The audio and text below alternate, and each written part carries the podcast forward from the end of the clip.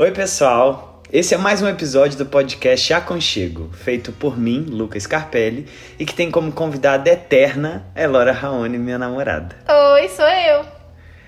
Não sei se todo mundo sabe, mas a gente não tem uma casa que seja nossa. A gente vive temporadas em cada lugar, levando o nosso aconchego de casinha em casinha. Então a ideia é gravar um episódio desse podcast em cada casa que a gente ficar, para que vocês se sintam em casa junto com a gente.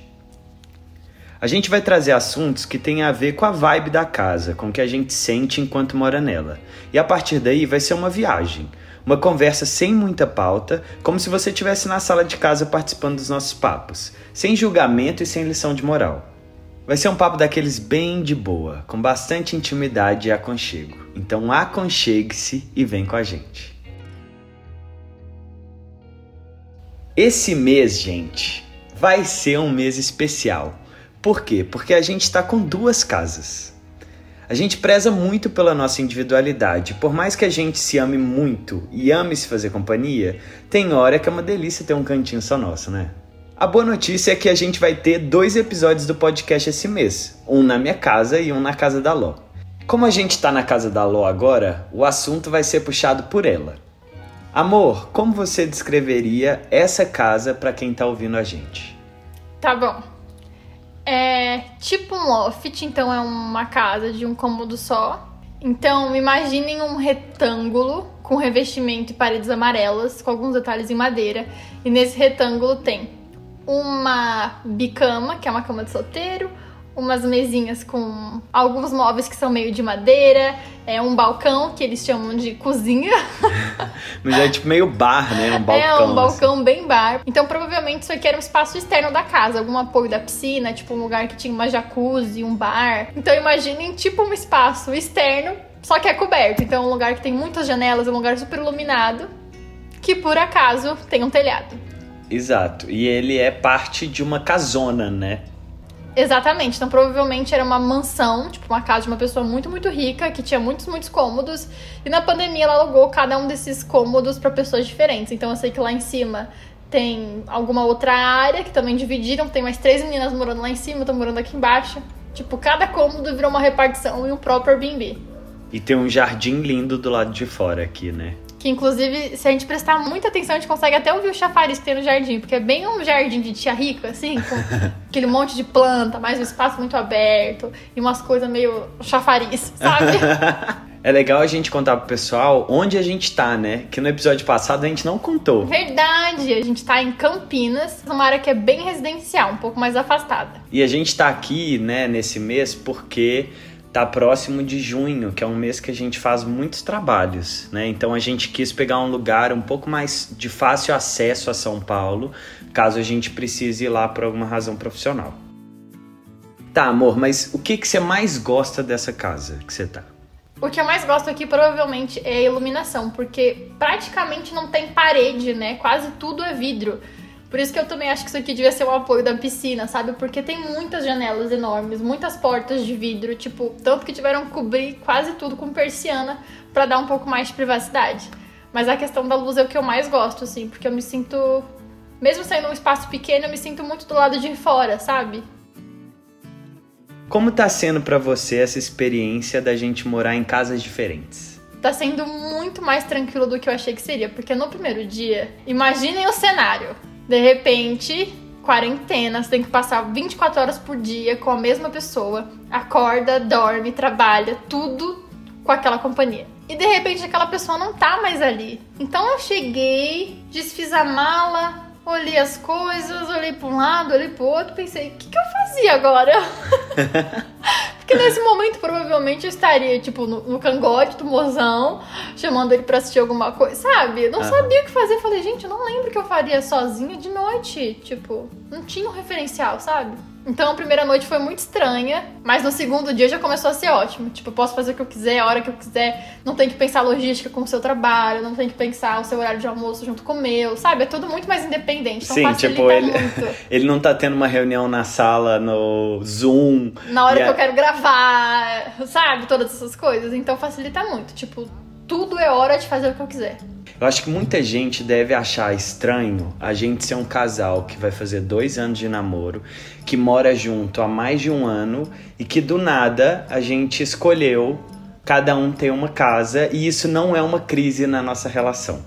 Eu acho isso muito importante também, porque muitas vezes vem de um lugar de treta, né? Tipo assim, nossa, não estamos bem, estou esgotado, etc, etc. E é muito louco, porque a gente teve uma fase muito delicada de tipo, caramba, será que, né, a gente não tá bem? Como é que a gente pode resolver? E aí, primeiro a gente resolveu isso, e quando a gente tava muito bem, que a gente nem queria se separar, né, a gente queria ficar um grudado no outro o dia inteiro, que a gente foi morar em casas separadas. E isso eu achei que foi a melhor decisão, sabe? Porque não foi um rompimento, não foi fruto de uma briga, é, não, foi, não foi fruto de uma infelicidade, tipo assim, estou me sentindo muito sufocada. Não, é tipo, cara, esse mês eu só quero morar sozinha. Tudo bem? Tudo bem, bora. E acabou. É, eu acho isso muito legal, assim, porque eu acho que se a gente olhar de uma maneira bem racional, é muito importante às vezes a gente ter os nossos momentos, principalmente quando a gente está numa relação longa, que a gente mora com a pessoa. Eu acho que a gente acaba perdendo um pouco esse limite, esse senso de o que sou eu, o que é ela, sabe? Principalmente num cenário pandêmico, né? Exato. Que a gente fica junto literalmente 24 horas por dia. Então tá sendo muito bom até para coisas muito bestas, tipo assim, o que eu compraria no mercado é, sem você, sabe? Porque geralmente com você eu levo tais coisas que eu sei que, que a gente gosta junto, mas sem você talvez eu comprasse só as coisas que eu gosto. E é bom pra ter, tipo, caramba, eu gosto dessas coisas, que interessante, que horas eu prefiro comer, que horas eu prefiro almoçar, até coisas muito simples, sabe? Que naturalmente morando junto a gente vai fazendo junto, né? Eu acho muito importante isso tudo que você falou. É, e também acho que é muito importante como um processo de autoconhecimento, sabe?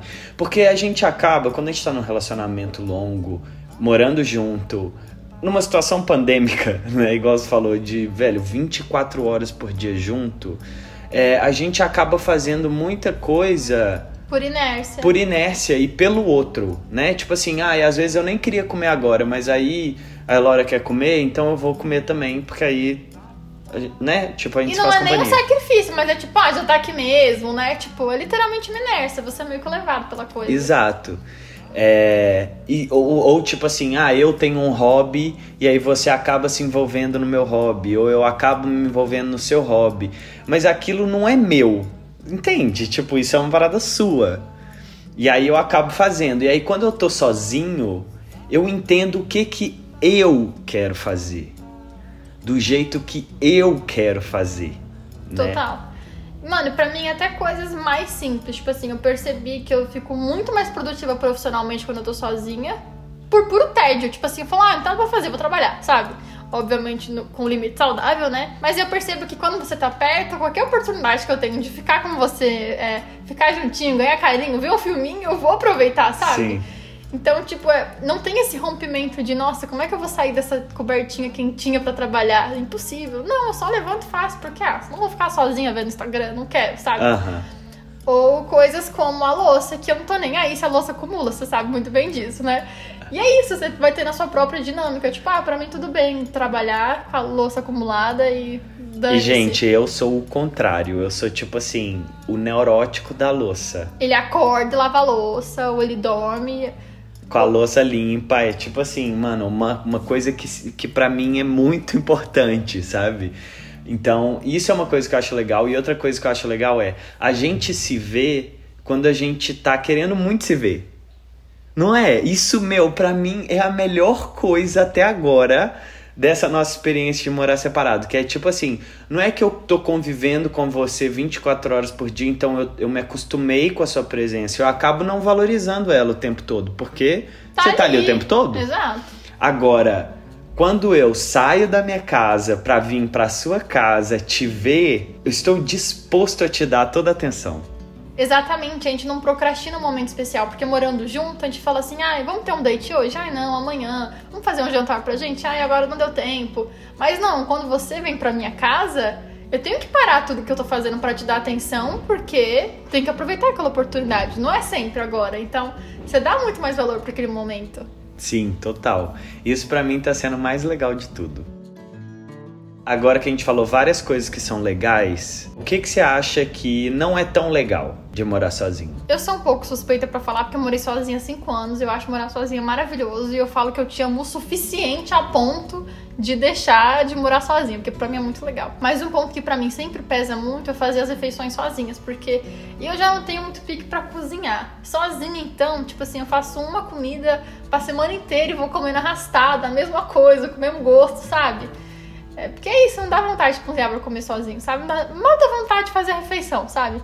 Então, para mim, isso é um ponto negativo. É, eu também. Eu adoro morar sozinha. A gente tem esse ponto em comum, né? Eu e você, assim, desde o início a gente fala sobre isso. O quanto a nossa individualidade é muito importante.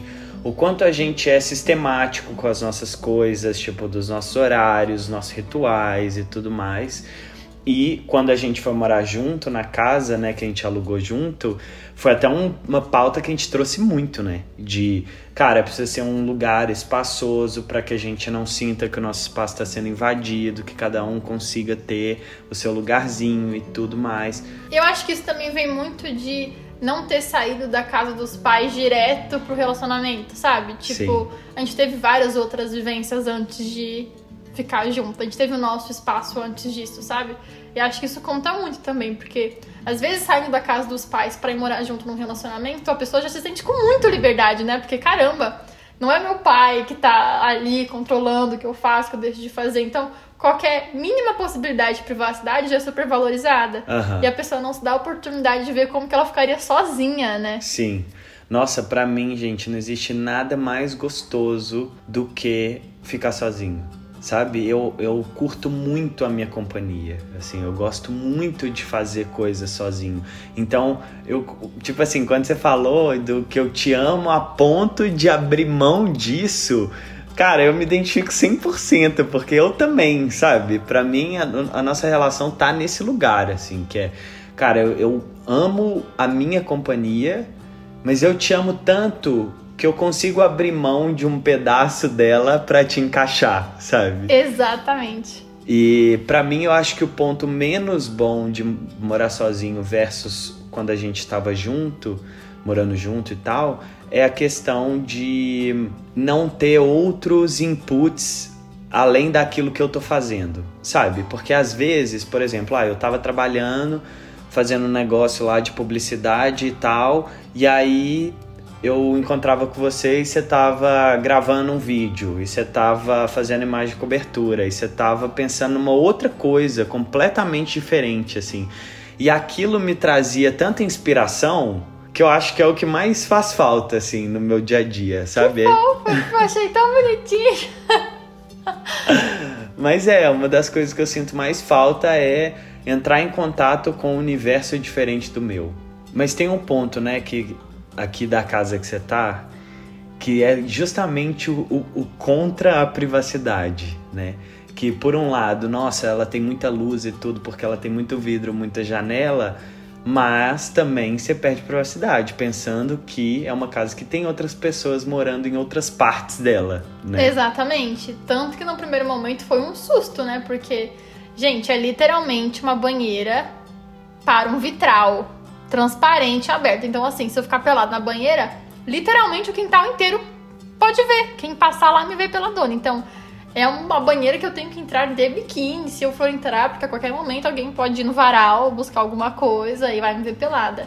E também tem esse rolê de como quase tudo é de vitral, tem muita persiana pra pessoa ir controlando a privacidade dela. Mas ainda assim eu não posso ir no banheiro de camisola, porque alguém pode passar, sabe? Então Total. tem esse limite. Não, e você é uma pessoa que adora andar pelada, né? Eu amor? fico muito pelada, estou sofrendo, gente. Eu tive que botar todas as minhas roupas dentro do banheiro e falar assim: não, pelo menos aqui eu vou ficar pelada depois que eu sair do banho, sabe? Já me troco lá, não tenho que ficar andando de toalha para facilitar a minha vida. E o foda é que desde que começou a pandemia, a gente não tá acostumado a conviver com outras pessoas no mesmo espaço, né? Tipo assim, a gente morava numa casa que era numa rua sem saída, no final da rua. Aí a gente entregou a nossa casa e foi morar só em casas, né? Muito avulsas. Avulsas que a gente não convivia com ninguém. E aí agora você tá num espaço que também você tem o seu lugar e tal, você não fica trombando com pessoas mas é um lugar que tem outras pessoas morando, né? Exatamente. E eu tô num apartamento que depois vou contar no próximo episódio, mas que é num apartamento, então assim, elevador, porteiro e não sei o quê. E eu tô super neurótico com isso também. Como é que tá sendo para você isso, assim, de tipo, ter que. Tudo bem, você tem o seu espaço e você não tá mais dividindo ele comigo. Então você tem mais privacidade, você tem mais espaço para você. Mas ao mesmo tempo, você tá num lugar com pessoas aleatórias que passam e olham a janela da sua casa, sabe? Eu acho que para mim tem dois pontos, assim. Eu acho que se não tivesse rolê do coronavírus, eu estaria 100% nem aí, sabe? Porque apesar de andar muito pelada, eu não tô nem aí se alguém vai me ver pelada. Tipo, eu morei cinco anos sozinho, minha janela ficava aberta o dia inteiro. Se alguém quiser me botar no Xvideos, talvez tenha alguma coisa minha. e eu me importo zero, sabe? Não estou Você é a vizinha aí. pelada. Eu sou a vizinha pelada, com certeza. Tanto que quando eu postei no Instagram, né, que a minha banheira dava de frente pra uma janela, que dava pro quintal, a galera ficou, nossa, que pena, você nem vai usar. Eu fiquei, o quê, querida? Eu já estou ligando a banheira. Tipo, se alguém quiser passar, tirar foto de mim, eu não estou nem aí, sabe? Mas acho que também por conta do profissional, né? A gente se acostumou bastante à exposição em vários sentidos. Então, talvez por isso eu não me importe tanto. E aí vem a minha pergunta master para você, que é como você enxerga a privacidade sendo uma pessoa que de uma certa maneira se expõe na internet? Né? É uma coisa que cada dia eu valorizo mais. Eu falei muito sobre isso essa semana. Privacidade é uma coisa que eu valorizo cada dia mais, justamente por conta da minha vida profissional. E sendo bem sincera, às vezes é uma merda.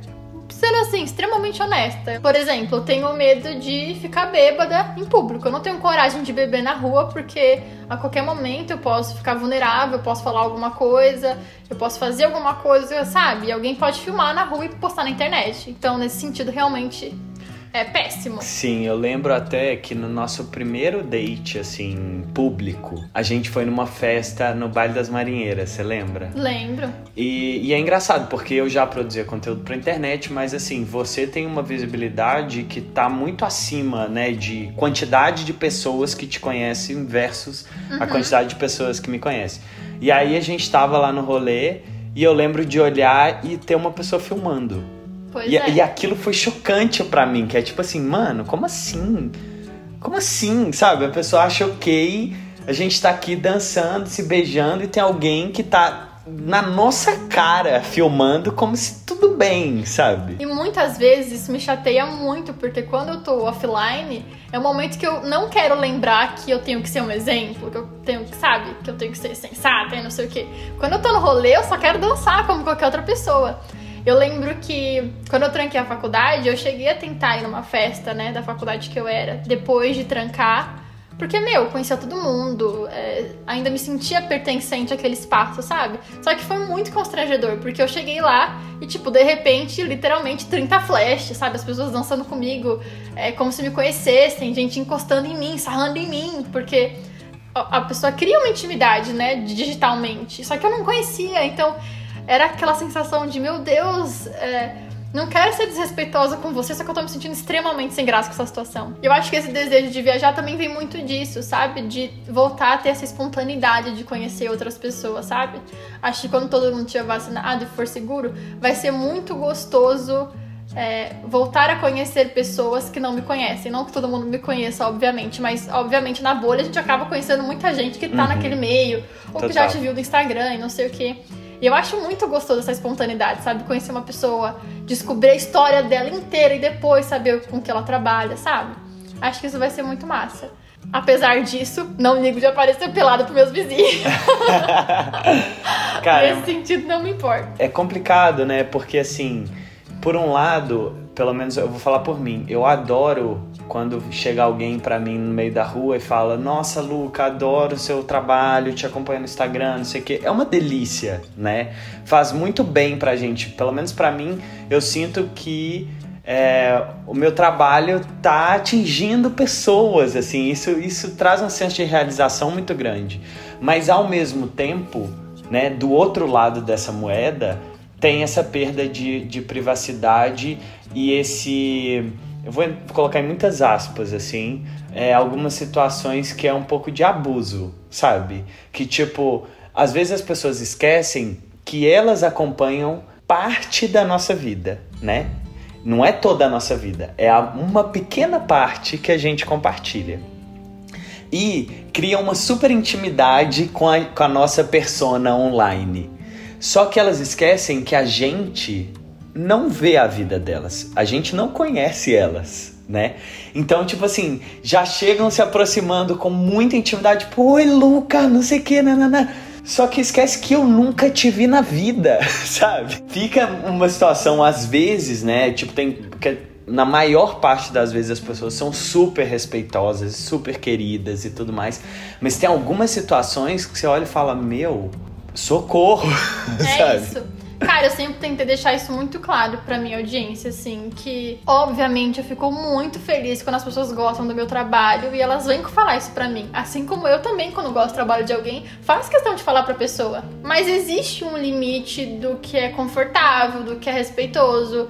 Por exemplo, eu não gosto que as pessoas é, me encostem sem pedir a minha autorização. Tipo assim, obviamente se a pessoa falar assim, ai, Laura, eu te adoro. É meu instinto querer abraçar a pessoa, isso é super natural. Ou quando ela fala, posso te dar um abraço? Exato. Mas enfim, às vezes até de forma corporal ela demonstra que ela quer te abraçar. E, meu, óbvio que é massa, sabe? Mas quando uma pessoa chega puxando meu cabelo, puxando meu braço, ou me cutucando de costas, ou pegando na minha cintura, sabe? Eu fico super desconfortável. No fim das contas, eu ainda sou uma menina, né? Então, dá aquele frio na barriga de tipo, caramba, eu me senti ameaçado, mas se eu demonstrar que eu tô desconfortável, essa pessoa vai ficar com uma péssima impressão de mim. E acha que eu sou uma cuzona. É, e ela tem uma expectativa muito grande, porque querendo ou não, meu trabalho significa alguma coisa pra ela e eu não quero desapontar ela.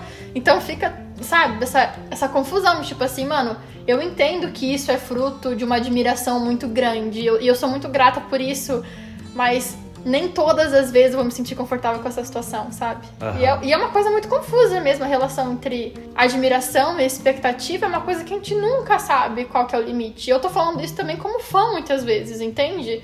Quando alguém que eu admiro faz alguma coisa que, que não me agrada, ou se eu conhecer pessoalmente a pessoa e ela não for o que eu esperava, tipo, eu nunca conheci os meus músicos favoritos, porque eu tenho muito medo deles serem escrotos pessoalmente. Aham. Isso é real, sabe? Porque eles são homens, a chance é muito alta. Mas tem esse lugar, sabe? Esse limite entre admiração, espaço pessoal, permitir que a pessoa entre no seu espaço porque é um gesto de carinho e é um fruto de uma admiração, mas ainda assim saber que não é porque a gente tem uma relação digital que você pode invadir meu espaço pessoal. E quando eu falo espaço pessoal, é meu corpo mesmo, literalmente, sabe? Ou, por exemplo, quando eu tô numa situação com a minha família e chega alguém é, que me conhece da internet, eu vou tentar ser educada, mas eu também sempre vou tentar dar um pequeno chega pra lá na pessoa, porque pra mim naquele momento é muito importante estar só com os meus familiares, porque eu não moro com eles há muito tempo. Não, e outra, eles não estão, não são personagens da internet, né? E eles não são Exato. obrigados a passar por isso porque você é blogueira. Meu, quantas vezes, tipo, é, tava algum espaço público e tal, e tava com toda a minha família e muitas pessoas pediram pra tirar foto seguida. Tipo, andei num canto da Paulista, parei, sei lá, 40 vezes, por exemplo. E eu não fico chateada por mim, mas eu fico muito chateada de estar toda hora parando o rolê da minha família, entende? Tipo. Porque é isso, era um dia que era pra ser um dia nosso fora da internet, porque querendo ou não, tô todos os outros dias na internet, e acaba que não é tanto, porque eu sou frequentemente lembrada que eu sou aquela pessoa, eu represento aquilo e nananã, sabe?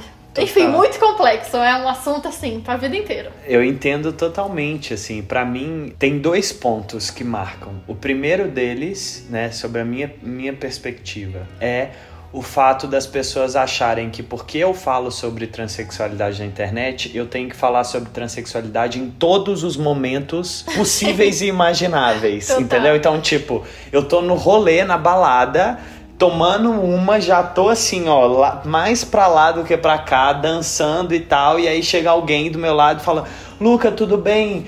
Cara, eu adoro seu canal, não sei o que. Será que você pode me tirar uma dúvida? E começa a me fazer mil perguntas, tipo assim, cara, eu só tô dançando. Transaulinha, Transaulinha tá lá, o destaque no meu Instagram, Exato. entendeu? Tem lá os meus vídeos no YouTube.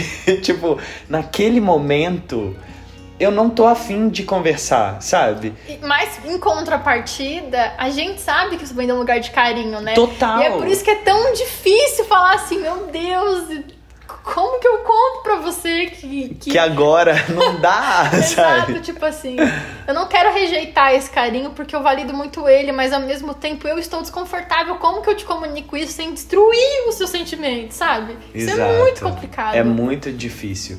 E tem um outro lado também que eu acho muito complicado, que é, assim como você falou de às vezes se sentir ameaçada quando alguém encosta o seu corpo sem você né, Autorizar. autorizar, nem sempre eu tive a vivência masculina, né? Eu sou um homem trans e eu sou uma pessoa que já passou por uma série de abusos e assédios ao longo da vida. Então eu tenho uma série de traumas em relação a tocar o meu corpo sem a minha permissão. E na maioria das vezes, né, quando isso acontece, as pessoas não sabem desses meus traumas, elas não sabem de todo esse rolê. E aí, às vezes, quando alguém puxa o meu braço ou alguém tem uma abordagem muito, muito enérgica, assim, eu me sinto super acuado. Eu entendo totalmente. Eu me sinto tipo assim, meu, me ajuda de verdade, me tira daqui, sabe? Só que ao mesmo tempo, como é que eu falo isso pra pessoa? Porque eu sei que ela não tá fazendo por mal, né? Uhum. É isso, tipo, é um eu sei que é, que é carinho, eu sei que é admiração, eu sei que é fofo, né? Só que ao mesmo tempo eu tô num lugar super desconfortável. E sem, pra sempre vai ser esse jogo. Porque não tem como a gente controlar a emoção que a pessoa vai sentir na hora, qual que vai ser o impulso dela na hora, tipo assim. Isso é, isso é tão difícil, por mais que ela ouça agora e fale assim, nossa, na próxima vez eu vou tentar pedir um abraço, enfim, qualquer coisa do gênero não dá para saber, porque é isso, às vezes a pessoa sente uma emoção muito grande, às vezes um vídeo seu mudou a vida dela, fez ela se descobrir trans. Então, imagina o, o, o símbolo do seu corpo aquela pessoa. Não tem como ela ser racional naquela hora. Claro. Ela, ela tá tão coberta por aquela emoção que tudo que ela quer é te abraçar, entende? E é isso, mesmo que seja um dia que a gente esteja mal, que já aconteceu de, tipo, me pedirem foto quando eu tava chorando, por exemplo. É, a gente sempre entende que aquilo vem de um lugar bom, mesmo que pra gente aquilo seja desconfortável, né? Uhum. Mas é isso, nunca vai ter como ter certeza de qual vai ser a reação da pessoa naquele momento. Então, sempre vai ser esse filtro de a gente aprender a verbalizar a melhor forma de fazer isso e também de filtrar que, meu, na maior parte das vezes a pessoa tá fazendo na melhor das intenções, sabe? Que é tipo um gesto de carinho. Total. E mesmo que a gente fique um pouco estranho naquele momento, isso vem de um lugar bom, sabe? Eu acho que é isso, não, não existe um protocolo, né? Não existe um protocolo de nenhum dos lados. Nem de é, quem é o fã e vai abordar uma pessoa que admira, nem dessa pessoa que é a admirada, né, no caso, naquela, naquela relação, uhum. de como é que ela vai agir. Mas nossa, é tão difícil, é, né, essa balança. Eu acho que o mais legal é a gente sempre tratar como a gente trataria como qualquer outro profissional, sabe? Tipo assim, sempre que eu imagino, sei lá, um artista que eu gosto muito, um músico que eu gosto muito, ou um apresentador que eu gosto muito, eu minimamente chegaria perto da pessoa, né? Mostraria, tipo, quem eu sou, falaria, ah, eu acompanho seu trabalho, eu sou muito grata, etc. E eu pediria um abraço, eu pediria um, um autógrafo, uma foto, sei lá eu, sabe? Eu teria essa iniciativa de pedir permissão, porque eu acho isso muito importante, porque, né, no fim das contas, são corpos, isso tem um símbolo muito grande. Mas eu entendo quem vem do nada, tipo, cruza o metrô e fala assim, meu Deus, obrigada, e agarra, sabe? Porque aquilo também tem um, né, um E é muito genuíno, né? Exatamente. É muito genuíno. Às vezes assusta, mas você fala assim, ah, mano, quem sou eu no é, dia, né, pra, pra recusar um abração? E é isso. Gente, pelo amor de Deus, a gente não tá falando que a gente não gosta de abraço. É exatamente o contrário. Não, total. Eu acho que é muito mais um, uma reflexão sobre todas essas questões, né? Porque é um lugar tão estranho de se estar, né? Pelo menos para mim, cara. Eu tenho 30 anos, eu tenho uma carreira em publicidade, em que eu não tinha nada a ver com internet, nada a ver com ser uma pessoa reconhecida na rua, uhum. sabe? E do nada, tipo, criei um canal no YouTube e começou a acontecer com cada vez mais frequência. Então é uma coisa que você precisa aprender a lidar. Né? Não é um. Não, não existe um manual de. Ah, então quando acontecer tal situação, você age dessa maneira. Não tem, não tem um uhum. protocolo definido do que, que tem que ser feito naquele momento, né? Então acho que é mais uma brisa nossa é, sobre isso e essa brisa ela vai ter que sempre acontecer. Porque, por exemplo, antes, quando meu canal começou, eu pensava, nossa, eu quero que ele cresça cada vez mais e atinja cada vez mais pessoas e não sei o quê. Só que tem o lado B disso, do crescimento na internet, Sim. que é quanto mais você cresce, mais visibilidade você tem, menos privacidade você tem. Isso Ponto é um final né? Então, assim, hoje eu olho, por exemplo, para algumas pessoas que têm uma fama extrema, E penso nas coisas mais mínimas, que é tipo assim, cara, essa pessoa para ela ir no mercado deve ser um inferno. Ela não pode andar na rua de boa, tipo assim, vou ali comprar um pão, sabe? Uhum. Não pode. Então, assim, tem que pensar sobre essas coisas, né? Quando a gente vai construir conteúdo pra internet, quando a gente pensa em ter uma carreira que vai gerar visibilidade, você vai ter uma banda, você vai, enfim, ser ator. Você tem que pensar também nesse outro lado que ele pode vir a acontecer. Cara, eu acho que se eu pudesse fazer algumas recomendações sobre isso, seria sempre esperar a pessoa terminar a refeição antes de abordar Vamos terminar ela. de mastigar?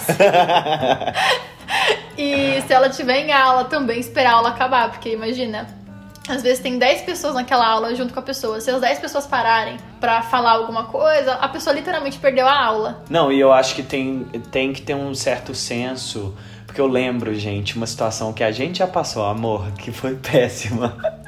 Ai, meu Deus. que foi a gente tava tendo uma DR do lado da Augusta, você lembra? Eu lembro. foi nossa primeira DR, assim. A gente tava ficando, a gente nem namorava ainda. E já tá- tinha DR, gente, que relação. Por isso que durou. a gente tava tendo uma DR e, tipo assim, um papo mó profundo e não sei o quê. E aí, velho, chegou umas três ou quatro pessoas pedindo pra tirar foto, pedindo pra abraçar e tal. E a gente tava naquele climão, assim, tipo, meu, resolvendo uma puta de uma treta e o climão rolando. E aí a pessoa, oi, tudo bem, posso tirar foto? E a gente, tipo, aquela cara de cu de. Não, e é o que eu falei de várias vezes eu tava chorando no metrô e pediram pra tirar foto comigo. E, e, e é uma coisa assim, eu fico, gente, não é nem que eu não quero, é que eu não estou em condições. Tipo assim, eu não Total. quero tirar uma foto chorando com você, sabe? Total. Eu não quero ter esse registro no mundo, entende? e é isso, você fala, não, a pessoa fica triste, né? Porque ela- você tá negando afeto pra ela de alguma forma. Sim. Mas é isso, algumas vezes a gente tem que impor esses limites. Eu acho importante também, porque Sim. Se a gente sempre ceder, a gente pode estar, enfim, invadindo o nosso próprio espaço, né? Que também não é bom. Total. Eu tenho um limite estabelecido, que é eu não tiro foto com ninguém quando eu tô extremamente bêbado. Juro, tipo assim, eu tô no rolê, eu sinto que eu tô bêbado, chega alguém e fala, ai, vamos tirar uma foto. Eu falo, cara, guarda na memória esse momento, Sim. me dá aqui um abraço, vamos tomar uma cerveja junto, mas essa foto eu acho que a gente não precisa ter ela. Não, e parte do rolê de eu, de eu- eu quase não bebo, né? Mas de eu não beber em público é muito isso, é medo de fazer alguma coisa, de ter algum registro meu, é de eu falar alguma coisa que eu com certeza não falaria sóbria, sabe? E, e usarem isso contra mim. Eu tenho muito medo disso, porque querendo ou não, eu tenho que estar sempre pronta para isso, sabe? Sempre pronta para a minha imagem profissional. E isso tem um peso, né? Uhum, total. Esse é um ponto muito foda, né? Que é tipo assim, na maioria das profissões é, existe uma separação muito clara do que, que é sua vida pessoal e o que, que é sua vida profissional. Tipo, você é um engenheiro. Você vai de segunda a sexta entrar lá no seu trabalho, esse é o Você sai do horário. escritório. Sai do escritório, acabou, você vai viver sua vida, né? E ela é muito pouco afetada, né? A sua imagem profissional é muito pouco afetada pelo seu pessoal, o seu pessoal pelo seu profissional. Tipo assim, é, entrar uma na outra acontece muito raramente. Só que com a gente, isso é o tempo todo. Assim, é- é- não existe praticamente essa divisão do que, que é o Luca pessoa e o que, que é o Luca produtor de conteúdo. Isso é um peso muito grande, porque, em parte, o nosso trabalho é ser um bom exemplo, sabe? E Isso tem um peso enorme, porque, né, nem todo mundo é um exemplo. Ou em alguns, em alguns setores da vida a gente não é um exemplo. Não, e tem uma coisa que é nem ninguém é sensato 24 horas por dia, 100% do tempo. Exatamente, né? graças a Deus, ser insuportável. Exato, a gente é humano, então assim, eu acho que é muito importante as pessoas, mesmo, velho, todo mundo que segue a gente, acho que precisa ouvir isso, né? Que não somos heróis, não somos pessoas fora do normal, a gente é humano, assim como qualquer outra pessoa. A gente fala merda, a gente pensa merda, a gente faz merda, sabe? A gente então, pensa coisas horríveis e se corrige instantaneamente, falando assim: nossa, isso aqui tá muito preconceituoso. Olha a besteira que eu acabei de falar. Porque estamos todos aprendendo, afinal de contas, né? Exato. E também tem uma questão de tudo que a gente posta na internet, a gente escolheu postar. Eu acho que, por exemplo, essa é a minha fita de quando a gente olha pro Big Brother, sabe? Porque o Big Brother, meu, é você sendo filmado 24 horas por dia, sem edição, sem nada. É tipo assim, se acordou de cu virado, vai de cu virado mesmo, todo mundo vai ver você de cu virado, entendeu? Isso é uma coisa muito foda. Porque é o que eu falei, ninguém é sensato 24 horas por dia. E você é brutalmente punido pelos erros que você comete num lugar que pra você é sua casa, entende? Então isso tem um peso muito grande também. E eu fico pensando das pessoas que jogam muito hate em quem participa do Big Brother e tudo mais, se elas são sensatas 24 horas por dia, se elas estivessem lá dentro, É impossível. se elas não seriam canceláveis também, sabe? Eu acho que isso é um julgamento que a gente tem que ter o tempo todo. Pra mim é uma parada bíblica até, sabe? Que é tipo assim, joga a primeira pedra aquele que nunca pecou. Então assim, eu acho que, lógico, tem condutas que elas são muito reprováveis, que elas são, né, que a gente tem que discutir, mas a gente tem que discutir a conduta e não a índole, atacar a pessoa, né, desejar a morte dela e não sei o Um que. ponto pra mim, por exemplo, é tipo, a VTube foi muito hateada porque ela não toma banho. Assim, claro, não é legal, bom mesmo tomar banho todos os dias, mas, gente, o que que isso quer dizer sobre o caráter dela, sabe? Não quer dizer absolutamente nada. Tô falando especificamente sobre isso, sabe? Aham. Tipo, sei lá, eu, quantos amigos meus não tomam banho todos os dias, entende? A, a gente não sabe porque não tem uma câmera na casa deles. Exatamente. Entende o que eu quero dizer? Eu acho que talvez em alguma outra casa a gente possa abrir mais esse assunto sobre essa dicotomia que as redes sociais têm, porque a gente elege ídolos, a gente coloca toda a nossa expectativa deles e fica esperando esse momento em que esse reino vai desabar, que tudo vai dar errado. E por outro lado, uma coisa que eu acho muito engraçada é que eu sempre vejo a audiência, né, o público falando como eles querem mais exemplos reais e como exemplos perfeitos deixam a gente ansioso e causa, enfim, mal-estar. Mas por outro lado, na primeira expressão de humanidade, na primeira falha, no O primeiro cancelamento desacerto, tá aí. Exatamente. Então, até que ponto a audiência quer essa humanidade, né? Porque, inevitavelmente, as pessoas vão errar, isso é um fato. Independente do profissional que você seja. Sim. Seja você um cara de supermercado, um lixeiro, um CEO, um sei lá o quê. As pessoas vão errar. Isso é inevitável, entende? Inclusive, criadores de conteúdo, Exato. BBBs, sei lá o quê, entende? Então eu acho muito engraçado como cobram essa humanidade, mas quando essa humanidade é expressa, não aceitam. Eu acho que essa é uma discussão que ela ainda tá muito recente nas redes.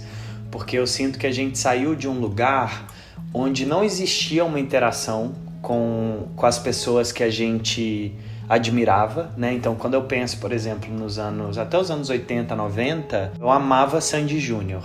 Eu nunca, eu não interagia com a Sandy com o Júnior, entende? Tipo assim, Eu nem sabia o que eles pensavam. eu nem sabia o que eles pensavam. A minha única, meu único ponto de contato com eles era o CD, era uma entrevista que eles davam no Faustão de vez em nunca e ponto, né? E no show, acabou. Tipo assim, esses eram os meus pontos de contato com a dupla que eu admirava. E aí, de um dia pro outro, a gente começou a ter mais pontos de contato. A gente começou a lidar com a humanidade dessas pessoas e ver que elas não são tão perfeitas. Que na real elas nunca foram tão perfeitas, é só que você tava vendo muito pouco. E aí você tá vendo cada vez mais dessas pessoas, entendendo que elas são humanas. Então, pra mim, o BBB é, é o máximo da humanidade, entende? É tipo assim, você tá vendo uma pessoa 24 horas por dia, literalmente. Tipo, você compra pay-per-view, você tá vendo 24 horas por dia do que, que a pessoa tá fazendo, sabe?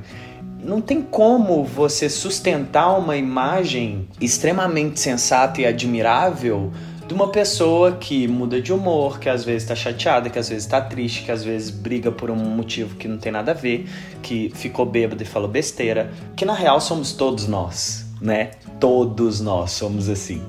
É, só que a gente ainda espera das pessoas que a gente admira essa conduta perfeita. Só que na real, na real, na real, ela nunca existiu. Só não era mostrado antes. Cada vez a gente mostra mais a nossa vida toda.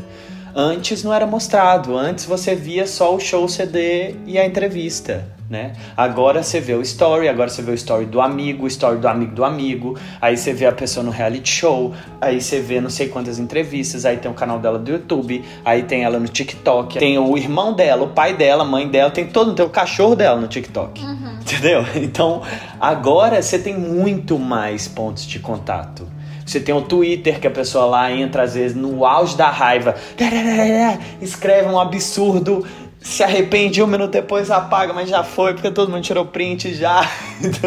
e essa fase que você falou de não poder errar e mudar de ideia um minuto depois, cara, eu acho que isso tem tudo a ver com privacidade, porque na nossa vida real, tipo, você fala uma besteira, imediatamente seu irmão te corrige, fala assim: olha, isso não tá certo, isso não é assim. Aí você fala assim: nossa, verdade.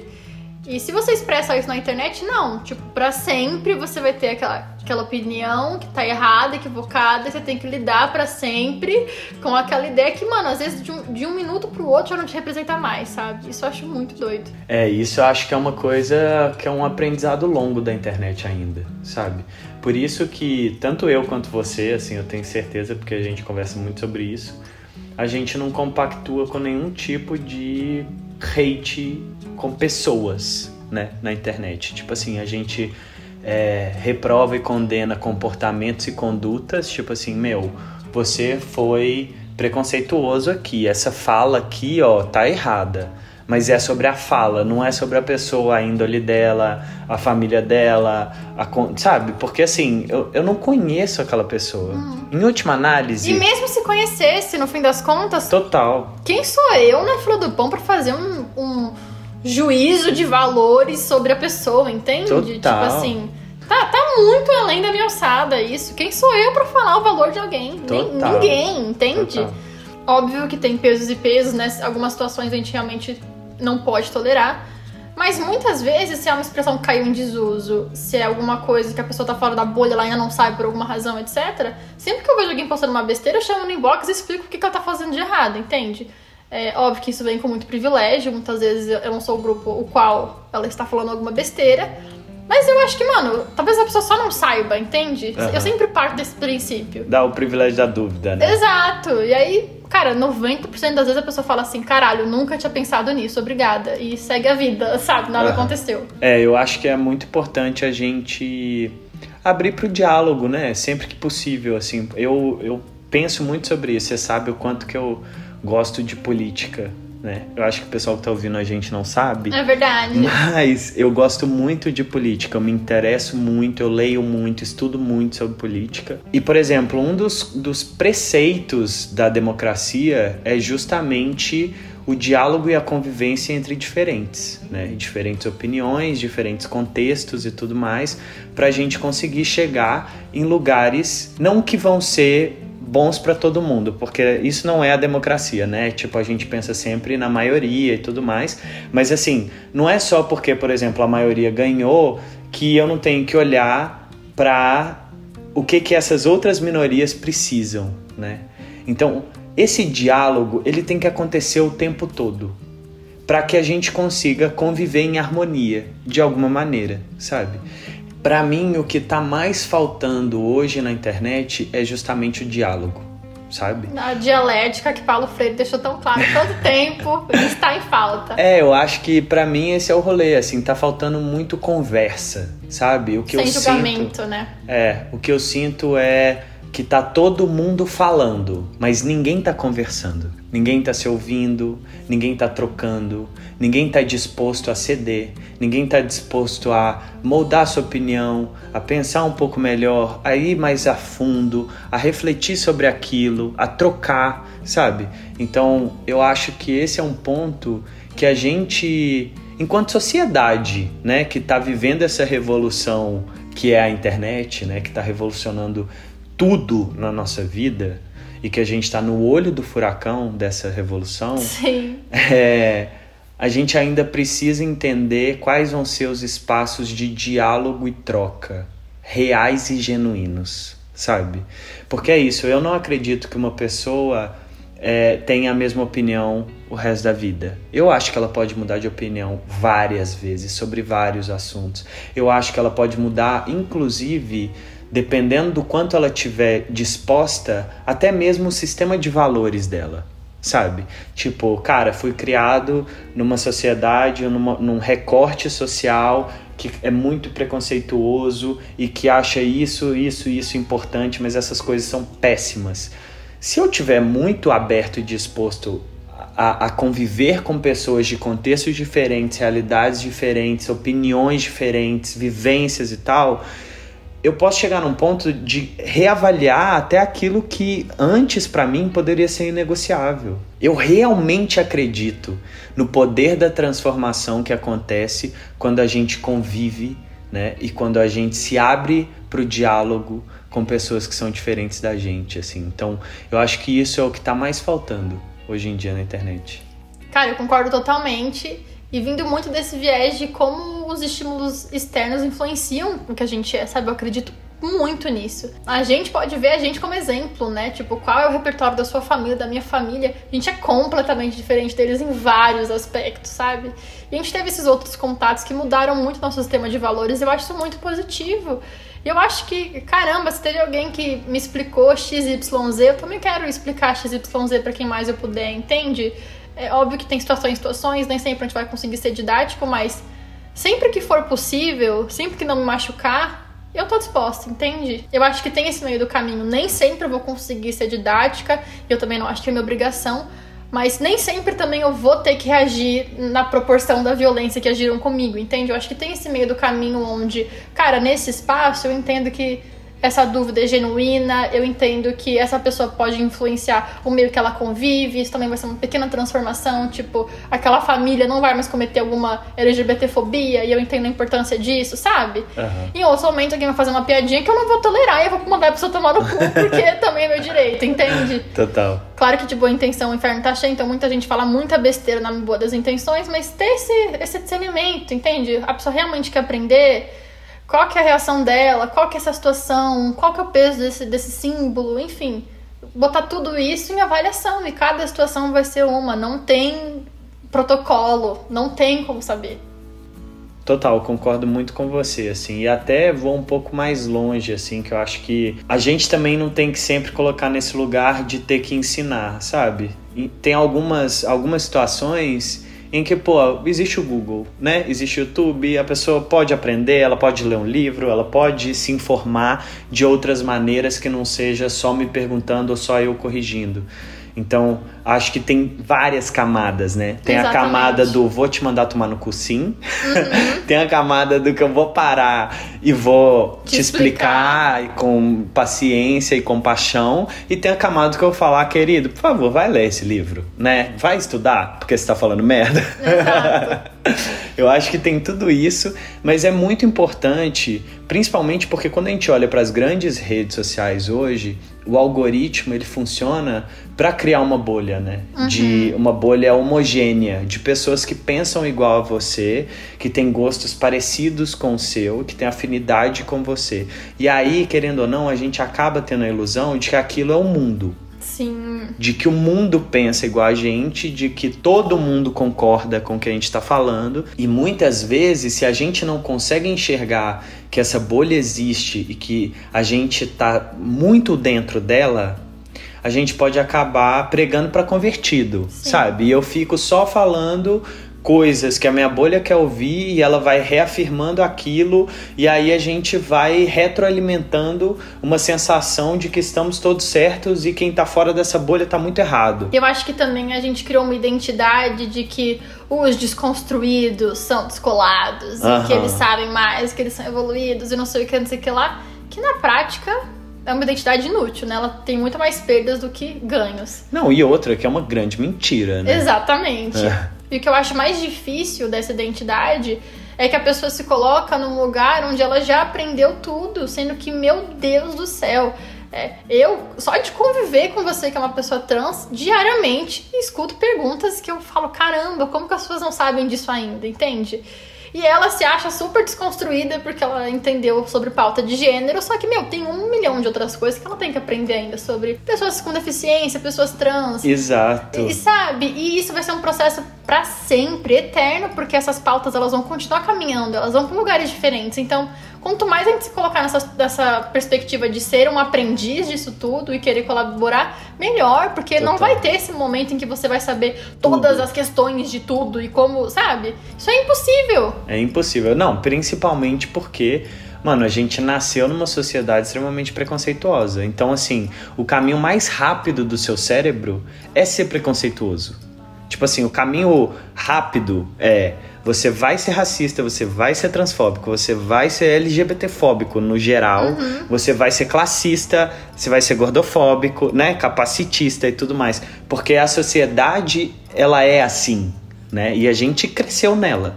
Então assim, se a gente não se colocar nessa postura de o tempo todo se autoavaliar e perceber, tipo assim, putz, isso aqui eu não sei, olha, isso aqui talvez eu preciso aprender um pouco mais. Putz, isso aqui eu nem sabia que existia. Meu Deus, eu preciso entender um pouco mais. A gente acaba se fechando num lugar que não faz bem para ninguém. Exato. Né? De eu olhar e falar assim, nossa, eu já sou o as da desconstrução. Nossa, gente, longe disso, né? Ou, ou numa outra perspectiva, achar que se você é, em alguma estrutura oprimido, você é sempre oprimido em todos os espaços, sendo que não. Eu, por exemplo, sou uma mulher, mas sou uma pessoa cis. Então, branca. branca, exatamente, sem deficiência, etc, etc. Então, em muitos espaços eu sou oprimida, em vários espaços eu sou o opressor, entende? Na, na dinâmica, né, dos símbolos. Então, ter esse reconhecimento é fundamental. Tipo assim, cara, às vezes você, por exemplo, você é uma pessoa trans, então em muitos espaços você é se sente oprimido. Mas você, por ser um homem, ter passabilidade, então as pessoas te reconhecem como um homem na rua, etc, etc. Muitas vezes uma menina pode atravessar a rua porque ela te viu, entende? Sim. E isso é um, um, é quase um jogo, né? Tá sempre mudando de, de em relação a perspectiva de perspectiva, não tem a maior opressão de todas, etc. Então, é sempre saber que, caramba, olha quantas histórias foram contadas aqui, como elas foram contadas e como eu diante dessa minha possibilidade, diante desse meu privilégio, diante dessa estrutura, etc., posso colaborar com outros tipos de opressão da qual eu não sinto e com outros grupos que não sentem as opressões que eu sinto também podem colaborar comigo, sabe? Total. Tanto nesse, nessa escala individual, né, de tipo um por um a gente ir se informando, quanto, obviamente, e principalmente, né, com políticas públicas, enfim, outros sistemas de escala sociedade que representem mais a gente tudo mais. Amor, a gente foi longe. Sempre cai em política, amor. Vamos combinar. A gente até conseguiu chegar no segundo episódio sem falar disso. Eu já tô surpresa. É isso, estamos vendo uma pandemia. Claro que a gente ia falar sobre política. Mano, a gente começou a falar sobre como a sua casa tem grandes janelas. Pois é. Poxa, o aconchego, esse dia aconchego hoje não teve nada, né? Mas enfim, espero que tenha dado uma fagulhazinha de esperança no seu coração. Espero que você tenha se sentido na sala junto com a gente e que de alguma forma tenha se identificado. E se não, conta pra gente na DM o que, que vocês acharam, vocês concordam, concordam, o que, que vocês têm para acrescentar. Isso aqui definitivamente não é um, uma palestrinha da gente se achar certo, muito pelo contrário. Eu acho que quanto mais todo mundo contar o que pensa e colaborar, mais todo mundo aprende junto. Eu acredito muito nisso. É isso, gente. Não tem mais nada para falar depois dessa fala perfeita do amor da minha vida. It's my é isso, gente. Um beijão para vocês e até o próximo episódio. Tchau, tchau. Tchau, tchau.